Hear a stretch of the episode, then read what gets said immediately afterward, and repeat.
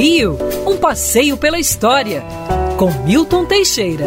Amigo ouvinte, dia 26 de julho ocorria um drama nacional. O governador da Paraíba, João Pessoa, era assassinado no Recife. Os protestos, em consequência disso, deflagraram a Revolução de 1930. Explica-se. Em 1930, o Brasil estava em crise eram os, a época do governo Café com Leite, São Paulo e Minas Gerais. Tínhamos tido um presidente paulista, Washington Luiz, de 26 a 30, deveria ser sucedido por um presidente mineiro.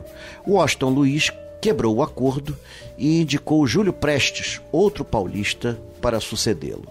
Getúlio Vargas achou isso um absurdo e lançou uma chapa própria pelo Partido Liberal, onde era ele o presidente e João Pessoa da Paraíba o vice. Não precisa dizer que Getúlio Vargas foi derrotado na eleição, até porque na época toda eleição era fraudada. Próprio Getúlio participou da fraude.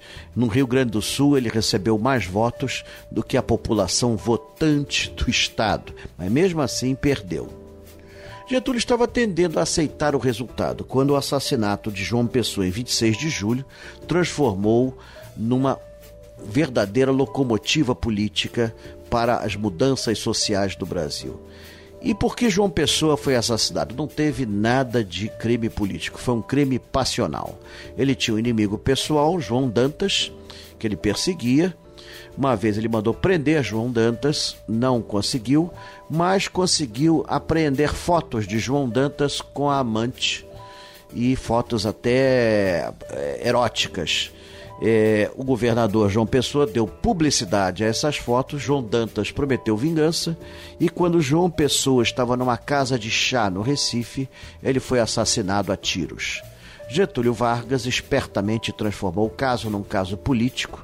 Isso galvanizou a oposição e a 3 de outubro começou a Revolução de 30, terminada a 3 de novembro com a posse de Getúlio Vargas. Quer ouvir essa coluna novamente?